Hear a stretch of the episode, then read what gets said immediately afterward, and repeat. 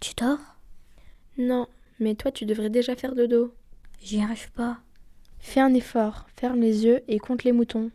J'aime pas compter les moutons. Eh ben, compte les vaches ou les dinosaures, ce que tu veux. Tu veux pas me lire Tristan et Iseut Ça m'aiderait. Un petit épisode alors. Et après, c'est. Dodo.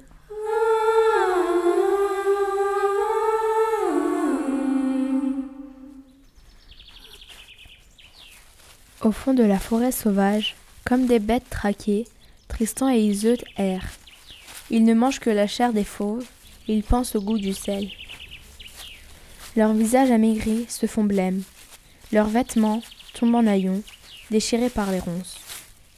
Ils s'aiment, ils ne souffrent pas.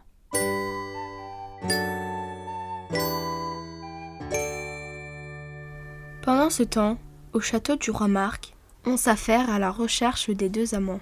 Trois barons vinrent au roi. Sire, depuis la fuite de Tristan, son chien Usdan hurle à la mort jour et nuit dans le donjon. Libérez cette pauvre bête et elle nous mènera assurément à son maître. Le roi Marc fit libérer Usdan. On le délie. Il bondit à la porte et court à la chambre où naguère il trouvait Tristan. Il gronde, gémit, cherche, découvre enfin la trace de son seigneur et s'élance vers la forêt. Le roi et les barons le suivent.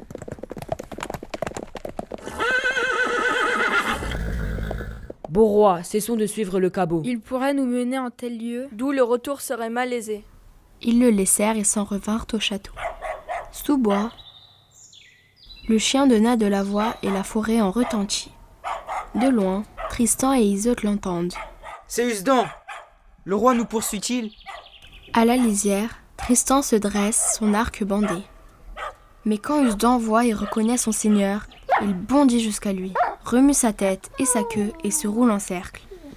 Qui vit jamais telle joie? Hélas, par quel malheur nous a-t-il retrouvés? Par les plaines et par les bois, le roi nous traque. Usdan risque de nous trahir par ses aboiements.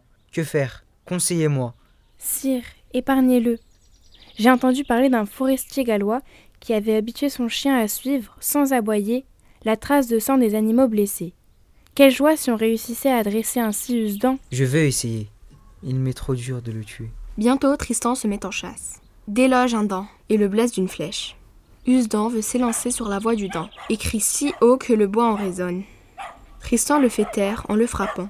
Au bout d'une semaine d'un tel entraînement, le chien est enfin capable de chasser à la muette. C'est bien, mon chien.